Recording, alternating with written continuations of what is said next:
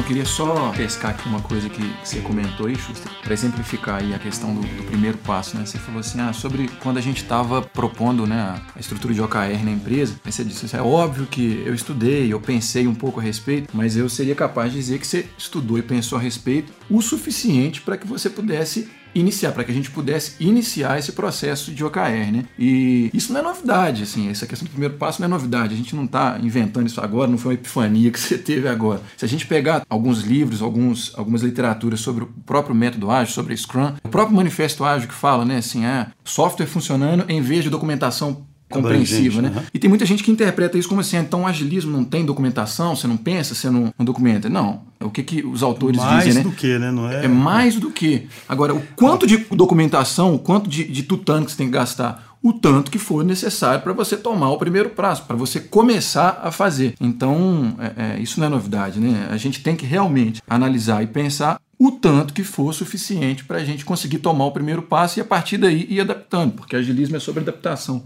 É, sabe, sabe o que eu acho curioso? É, esse exemplo do, de como focar na empresa é muito interessante, porque assim, pensa bem, né? O que, que eu percebo? Porque vai mais uma vez, né? Eu repito isso em todo podcast. Nós estamos aqui dentro da missão da DTI de disseminar o agilismo, né? Por acreditar que isso aí é a, é a forma que as empresas vão prosperar, que as pessoas vão prosperar. E aí, muita coisa que pra gente é natural, a gente percebe que não é natural nos ambientes, nos ambientes tradicionais. O natural é o contrário. E é óbvio que existe um motivo histórico para isso, né? Então, assim, para a gente é extremamente natural ter dado o primeiro passo no OKR.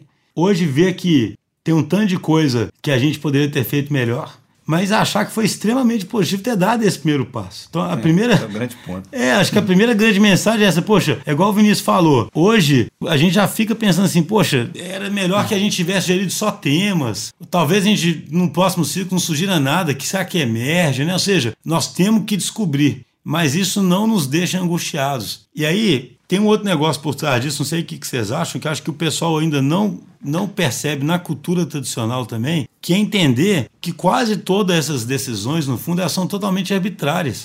Sabe, assim, isso incomoda. Incomoda as pessoas, né? Tipo assim, tinha um cliente nosso que eu estava discutindo outro dia isso. Você tá lá, ele tá organizando alguns squads, e aí você tem formas de definir metas, né, para esses squads, para eles correrem atrás de resultados ao invés de escopo, que já é uma coisa bem positiva. Mas assim, você tem formas, você tem uma discussão de como, né, assim, como é que eu vou, que resultados são esses, né? E é engraçado que parece que as pessoas acreditam que existe uma verdade absoluta a priori anterior, sabe? Que eles estão tentando descobrir. E que ela é mais importante do que a própria execução depois. Sabe, eu não sei se eu estou conseguindo me, me expressar bem. Eu acho que nós vamos talvez elucidar isso muito no episódio sobre Taylorismo. Mas o que eu quero dizer é o seguinte: fica parecendo que você ganha o jogo na hora que você pensa muito bem. Por exemplo, é como se a gente na, na DTI tivesse, vou dar um exemplo, acho que vai ficar bom. É como se na DTI a gente acreditasse que a gente ganharia o jogo do alinhamento estratégico, que é o que a gente queria com OKRs, pensando profundamente bem e achando os melhores OKRs do mundo para deter naquele momento. E não pensando que a gente tinha que achar alguns OKRs que tivessem sentido, mas que o jogo vai ser ganho como? Agindo.